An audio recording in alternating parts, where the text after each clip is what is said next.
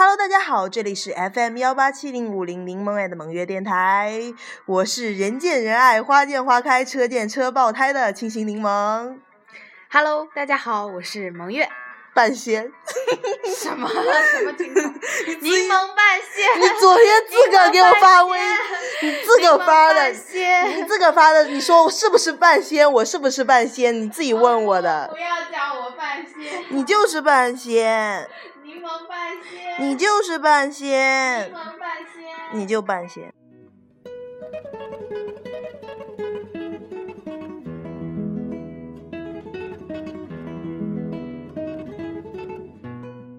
那个那个场面混乱，那个故稍微 stop 一下啊，以扭打成一片。啊，萌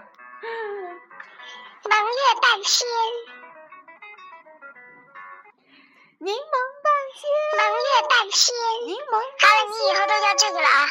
柠檬半仙。萌月半仙。柠檬半好了，你以后都叫这个了啊！柠檬半萌月半仙。好了，你以后都叫这个了啊！柠檬半仙。柠檬半仙。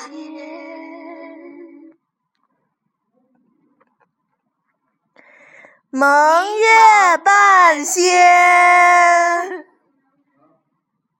萌月半仙。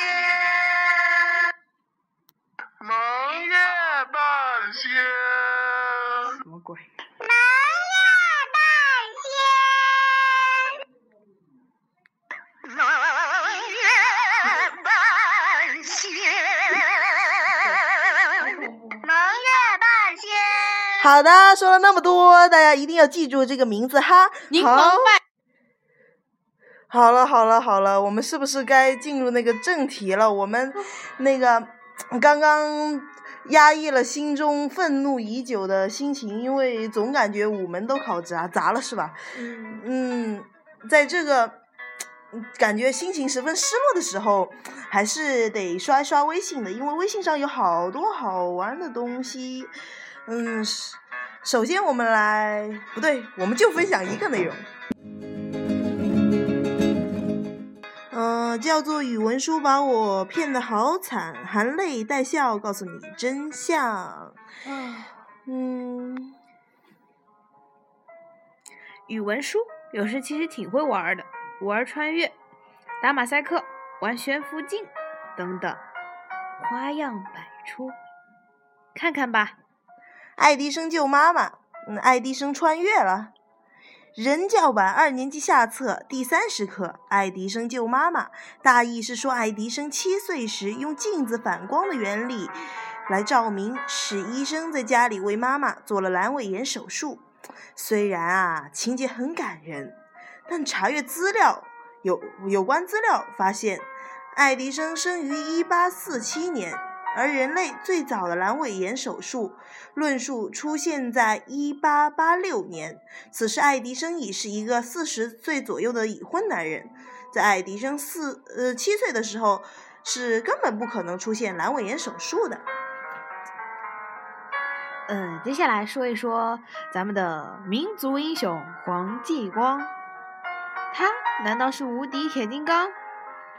课文原文是：火力点里的敌人把机枪对准黄继光，子弹像冰雹一样射过来，黄继光肩上、腿上都负了伤，他用尽全力的全身力气，更加顽强向前爬，还有二十米、十米，近了，更近了。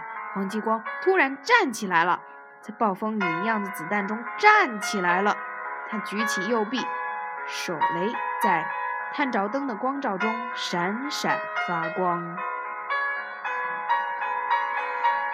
疑问这就来了：美军在朝鲜使用的 M 幺九一八 A 二轻机枪，弹丸初速为八百五十三点四米每秒，高速枪弹遭遇人体骤然减速时，造成比弹丸直径大许多倍的严重严重破坏。当子弹穿过人体而去时，周围呃弹弹道周围组织又将刚刚吸收的动能向体内猛烈扩散，造成类似的爆炸般的效应，使人体内瞬间爆出了一个比弹丸直径大十几倍的伤枪。一粒子弹足以打烂一个拳头大小的区域。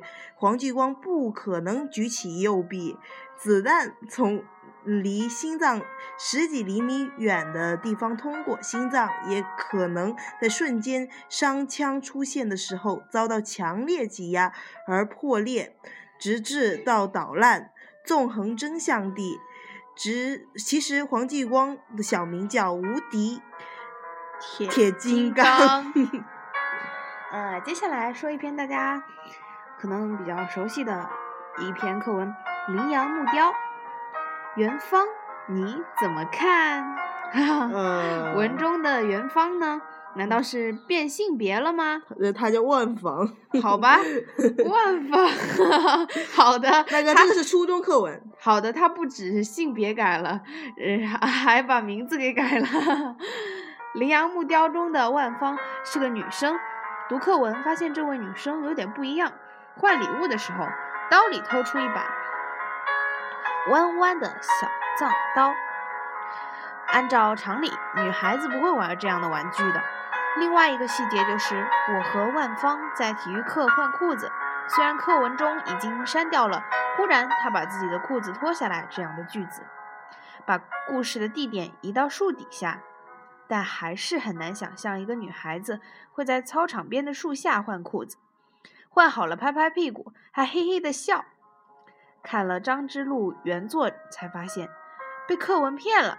原来万芳是个男的，本来名字叫万芳，那么课本为啥对万芳做了变性手术？目的是什么？谁知道呢？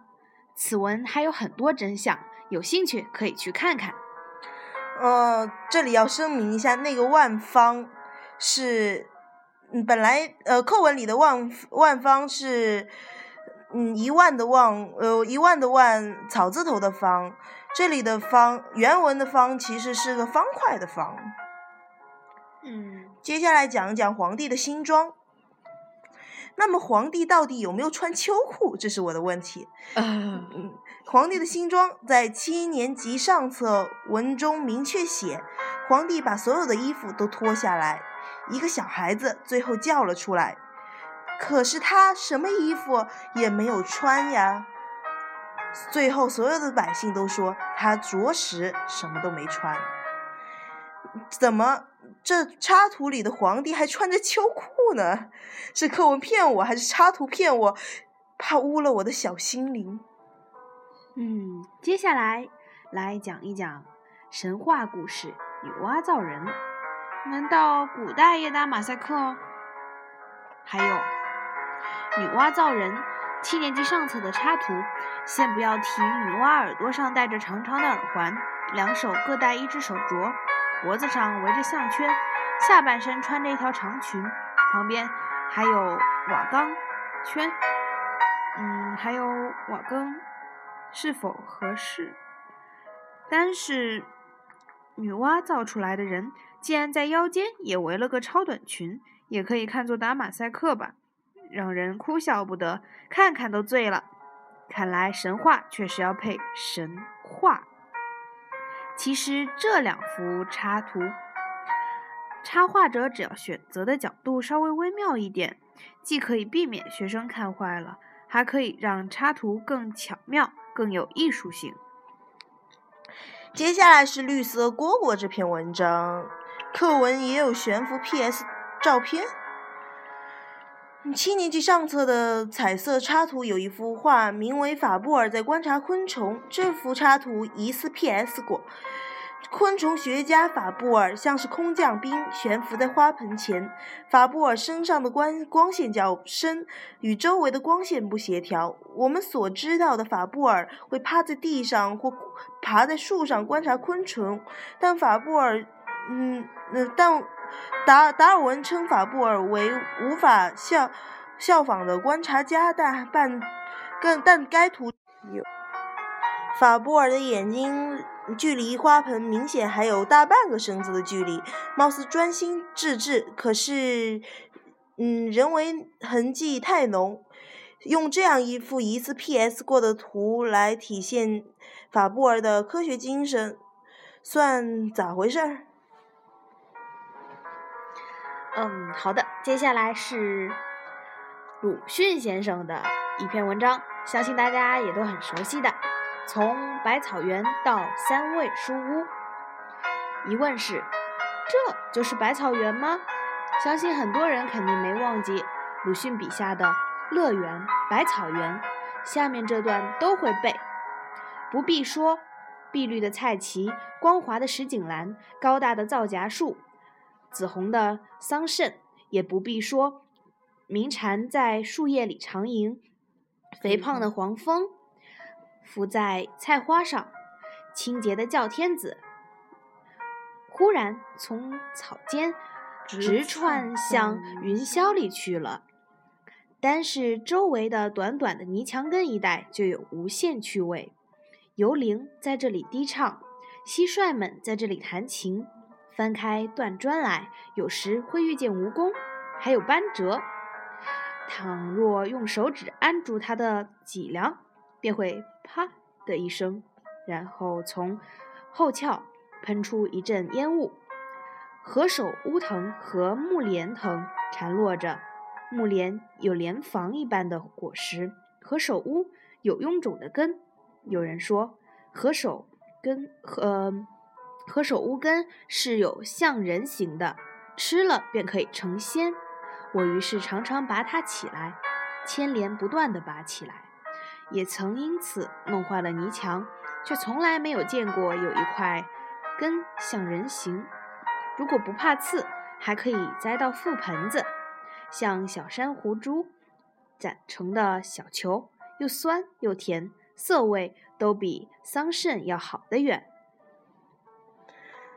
满怀期待来到绍兴看。到的却是这么个情境，整个人感觉都不好了。鲁迅先生，你不带这样玩的呀！想想只能说大文豪的笔太厉害了，被鲁迅骗了。我还佩服他，呵呵。嗯，还有一篇就是《绿》这篇课文，说好的女儿绿呢？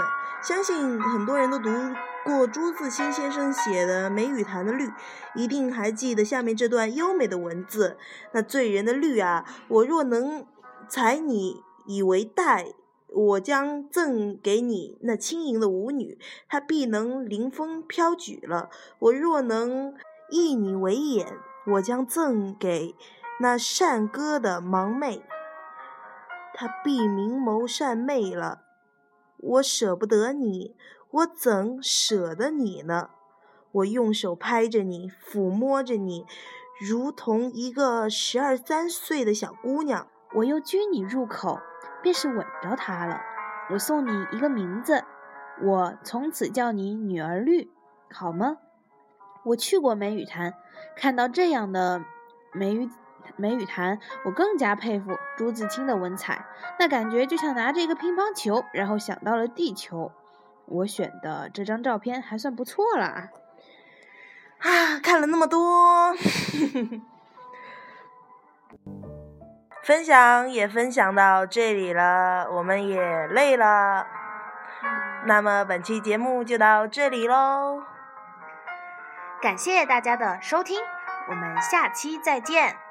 呃，我继续重复那一句，我是人见人爱、花见花开、车见车爆胎的清新柠檬。我是蒙月，拜拜，Bye，See you tomorrow。